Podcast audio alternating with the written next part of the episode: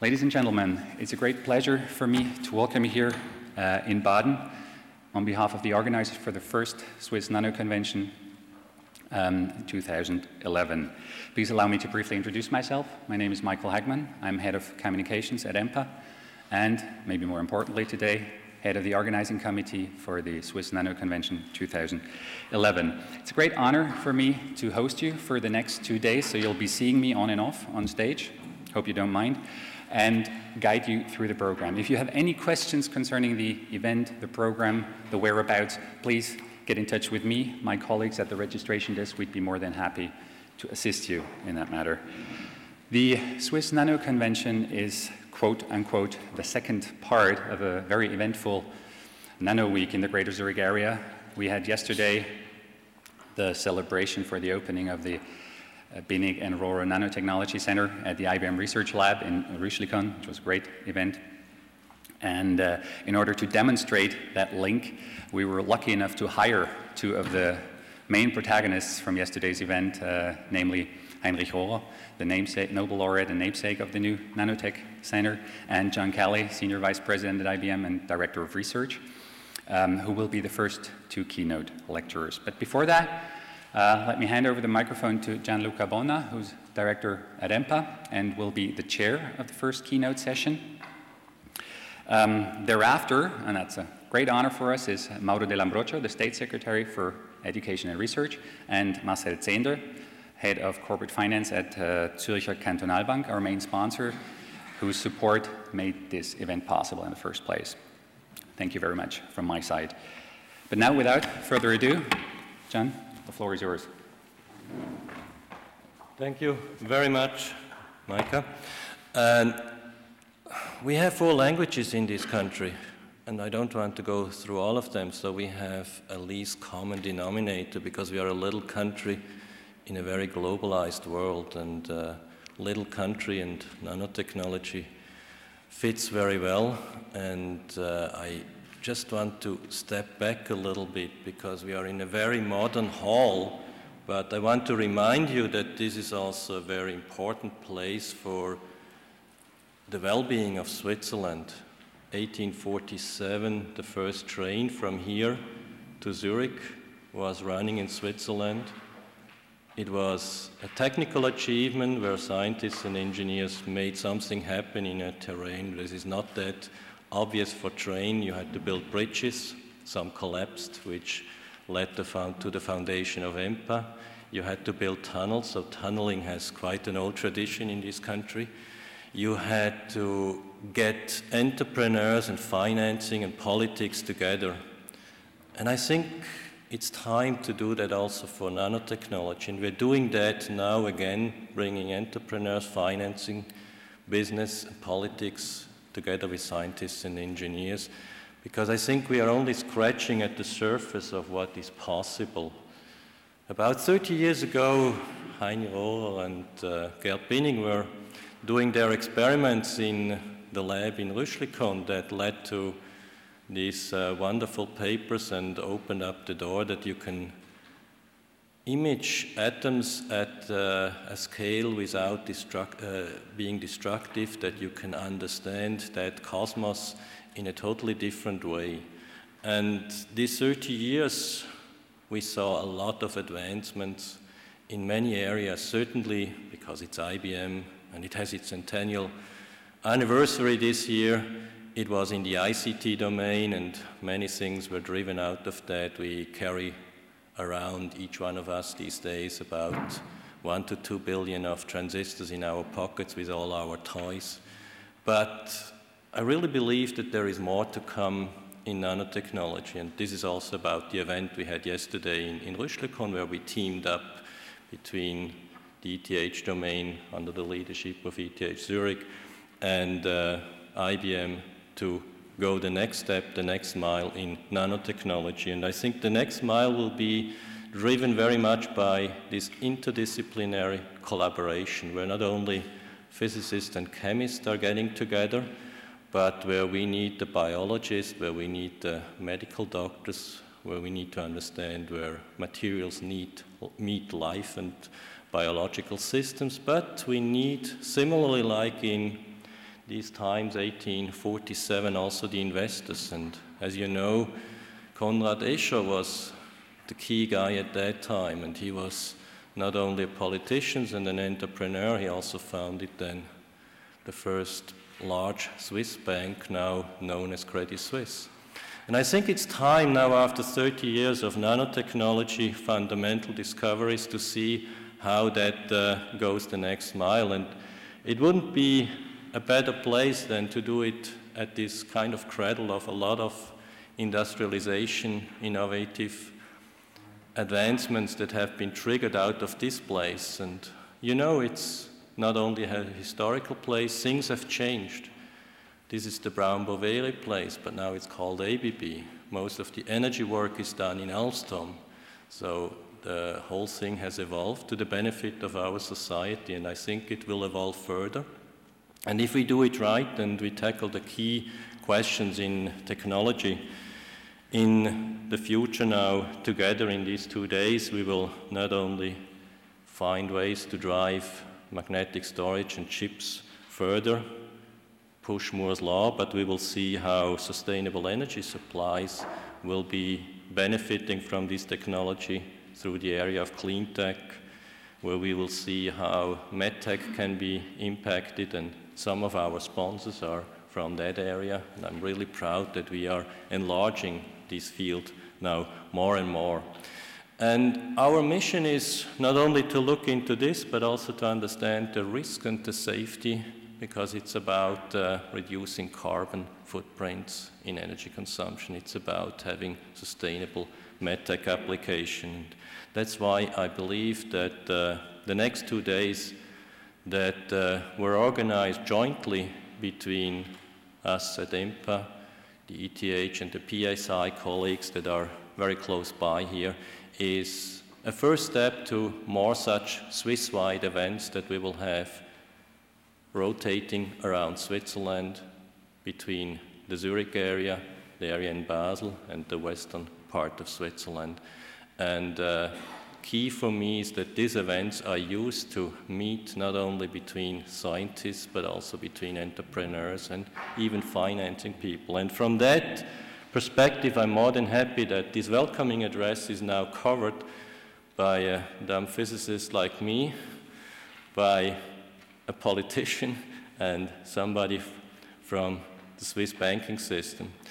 So let me stop here and hand over the floor to our State Secretary, Mauro Dell'Ambrogio, that is addressing his work and his perspective of what he expects for Switzerland from this get-together. Thank you very much. Ladies and gentlemen, I have no scientific communication, only few official words of welcome from the government side. And for this reason, I am going to speak only in German. Äh, Sie werden sich in den nächsten zwei Tagen mit einer Technologie befassen, die mit Hoffnungen und Erwartungen auf tiefgreifende Innovationen in den verschiedensten Anwendungsgebieten verbunden ist. Die Nanotechnologie ist daran, sich rasant zu entfalten mit einem großen Potenzial für die Entwicklung von Materialien und Prozessen mit willkommen neuen Eigenschaften. Als Schlüsseltechnologie wird sie in naher Zukunft technologische und biomedizinische Entwicklungen mitgestalten, ökonomische Prozesse beeinflussen und möglicherweise auch maßgebliche ökologische und soziale Implikationen mit sich bringen. Die Nanotechnologie fasziniert sowohl Fachwelt wie Laien. Auf den ersten Blick ist mit ihr die Hoffnung auf neue wissenschaftliche Durchbrüche in den verschiedensten Disziplinen und auf bedeutende Umsatzpotenziale in vielen Bereichen der Wirtschaft verbunden. Die Technologie verspricht Anwendungen in Medizin und im Umweltschutz sowie eine Vielzahl an Verbesserungen und Erleichterungen für das alltägliche Leben. Neben diesen positiven Erwartungen werden aber auch Befürchtungen angemeldet. Wem wird die Nanotechnologie nutzen oder schaden? Sind negative Auswirkungen auf die Umwelt oder die menschliche Gesundheit zu erwarten? Oder wie kann die Nanotechnologie verantwortungsvoll gestaltet werden? Im Zuge der Realisierung erster Produkte und Anwendungen ergeben sich eine Vielzahl von Fragen zu ihren Chancen und Risiken. Dies spiegelt sich auch in der großen Spannweite der Reaktionen der verschiedenen Anspruchsgruppen wider, die von einer totaler Faszination bis hin zu tiefgreifenden Befürchtungen reicht. In der Bevölkerung dominiert eine positiv-kritische Einstellung, selbst Kritiker halten jedoch die Lösung bedeutender Probleme in der Medizin und im Umweltschutz für möglich. Eine umfassende Beurteilung von Chancen und Risiken ist aber auf der Basis des vorhandenen Wissens in den meisten Fällen noch nicht möglich. Ob die neu entwickelten Materialien und Verfahren Risiken für Mensch und Umwelt bergen, hängt dabei sehr stark von ihrer mannigfaltigen Wirkung ab. An den Dialog und an die Informationsvermittlung zwischen den verschiedenen Anspruchsgruppen werden bedingt durch die Vielsichtigkeit dieser Technologie sehr hohe Ansprüche gestellt. So stellt sich grundsätzlich die Frage, wie dem Bürger, der Bürgerin vermittelt werden kann, wie etwas funktioniert, das so klein ist, dass man es nicht sieht und so komplex, dass man es nicht unmittelbar versteht. Es wird aber unabdingbar sein, den Dialog und die Informationsvermittlung in Zusammenhang mit dieser Entwicklung so klar und transparent wie möglich zu führen, um den Dialog über Chancen und Risiken zwischen den verschiedenen Anspruchsgruppen permanent im Gang zu halten. Als Querschnittstechnologie verspricht die Nanotechnologie die Entwicklung einer Vielzahl neuer Anwendungen sowie eine Leistungssteigerung in vielen Bereichen bei bereits bekannten Produkten und Systemen, welche mit den Attributen kleiner, stabiler, schneller, leistungsstärker, manchmal auch intelligenter beschrieben werden können. Zu erwarten sind Nanoprodukte, die zu einem geringeren Energieverbrauch oder zu ressourcenschonenden Produktionsverfahren führen. Dabei stellt sich die Frage, welche Rolle die Nanotechnologie beispielsweise auch in Bezug auf den Verbrauch von weltweit begrenzten Ressourcen spielen wird. Den möglichen Beitrag der Nanotechnologie zu einer nachhaltigeren Entwicklung lässt sich heute aber noch nicht abschätzen. Es wird eine große Herausforderung sein, die unterschiedlichen Perspektiven, Ideen und Entwicklungen so umzusetzen, dass ein möglichst großer Nutzen aus der Innovation erzielt werden kann und gleichzeitig auch mögliche Risiken minimiert werden. Sehr geehrte Damen und Herren, abschließend möchte ich Sie ermuntern, weiterhin in diesem interessanten Themenfeld tätig zu sein. Das spannende und vielseitige Programm der Nano Convention ist wie die Nanotechnologie selber komplex angelegt und wird allen Interessierten nebst dem Aufnehmen und dem Austausch von neuen Informationen und Ideen ermöglichen, den Dialog aus verschiedener Perspektive zu führen. Ich bin überzeugt davon, dass dies auch gelingen wird und bedanke mich für Ihre Aufmerksamkeit.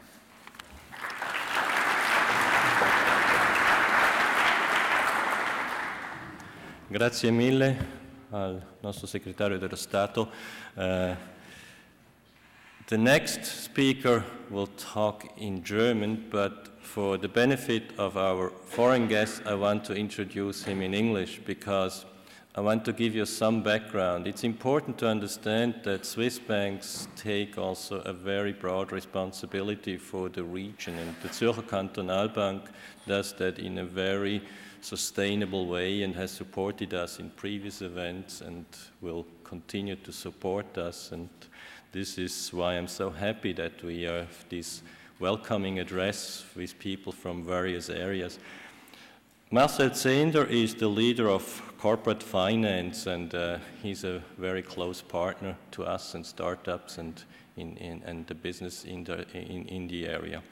And uh, in that respect, uh, he helps in finding ways to finance early on certain initiatives. I recall when I went to the US in 2004, I was kind of very pleased to see what's going on in the Bay Area that has a similar size as Switzerland. And coming back here, I see that a lot has changed since 2004, and we have moved on, and uh, I see that uh, we are catching up and teaming up more efficiently. And in that respect, I'm very much looking forward. Uh, herzlichen Dank, dass Sie zu uns gekommen sind, Herr Zehnder. Ich äh, freue mich auf Ihre Begrüßungsadresse. Sehr geehrte Damen und Herren, wir schreiben das Jahr 1835. Die erste deutsche Dampfeisenbahn steht vor ihrer Jungfernfahrt von Nürnberg in sechs Kilometer entfernte Fürth. Das Ereignis lockt viel Publikum an. Die Öffentlichkeit steht der Eisenbahn im Allgemeinen zwar positiv gegenüber, doch viele haben Angst vor der hohen Geschwindigkeit. Mit 20 Kilometern pro Stunde ist der Zug um einiges schneller unterwegs als ein Fuhrwerk. Geschürt wird die Angst nicht zuletzt von, ein, von gewissen Ärzten. Sie befürchten, dass nicht nur die Fahrgäste, sondern sogar Menschen, die das dampfende Ungestüm bloß vorbeirasen sehen, geisteskrank werden könnten. Einige fordern sogar, die Anwohner mit Bretterwänden vor dem Anblick zu schützen. Nun, neue revolutionäre Technologien lösen Ängste aus. Das gilt nicht nur für die Eisenbahn vor 175 Jahren, es gilt auch für die Nanotechnologie in der Gegenwart. Auch sie ist mit Ängsten und Ablehnung konfrontiert. Einige dieser Ängste werden sich glücklicherweise als unbegründet erweisen, andere sind vielleicht berechtigt und viele positive und negative Auswirkungen werden erst mit der Zeit sichtbar werden. Das zeigt uns die Erfahrung. Die Angst, dass die Eisenbahn geisteskrank machen könnte, löst heute nur noch Erheiterung aus.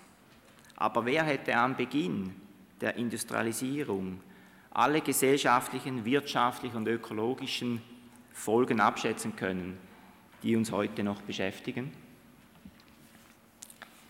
Die Nanotechnologie ist zweifellos eine Schlüsseltechnologie für das 21. Jahrhundert mit großen Chancen, aber auch Risiken. Umso wichtiger sind die begleitende Risikoforschung und ein offener Dialog aller Beteiligten. Das hat äh, für die Zürcher Kantonalbank ZKB auch den Ausschlag gegeben, sich als Hauptsponsoring äh, der Swiss Nano Convention 2011 zu engagieren. Damit will die ZKB einen Beitrag leisten, dass Forschung, interessierte Unternehmen und Investoren, aber auch Politik, Öffentlichkeit eine Diskussionsplattform für wissenschaftliche, wirtschaftliche, gesellschaftliche und ökologische Fragen finden im Zusammenhang mit der Nanotechnologie. Das Engagement, wurde schon erwähnt, liegt ganz auf der Linie der ZKB. Sie unterstützt Innovationen, fördert vielversprechende Projekte und setzt sich ein für den Wissenstransfer zwischen Wissenschaft und Wirtschaft. Zum Beispiel mit der Finanzierung von äh, innovativen Start-up-Unternehmen im Rahmen unserer Initiative Pionier. Und die ZKB ist dem Gedanken einer nachhaltigen Entwicklung verpflichtet. Meine Damen und Herren, ein offener, interdisziplinärer Dialog über die Chancen und Risiken der Schlüsseltechnologie des 21. Jahrhunderts ist eine Notwendigkeit. Die Swiss Nano Convention bietet dafür eine ideale Plattform. Im Namen der ZKB wünsche ich Ihnen spannende Vorträge und intensive Gespräche. Ladies and gentlemen, I promise you next year my whole speak will be in English. Uh, so I have one year to practice now. A few words in English. For, um, it's, it's a great pleasure for me to be here today and open this event. Zürcher Kantonalbank is honored to support this very important platform here and therefore help to, be, to build up a possibility, a, a platform to discuss the key technology of the 21st century between all involved parties. In that sense, I wish you all two days full of interesting talks, successful and successful networking. Thank you very much.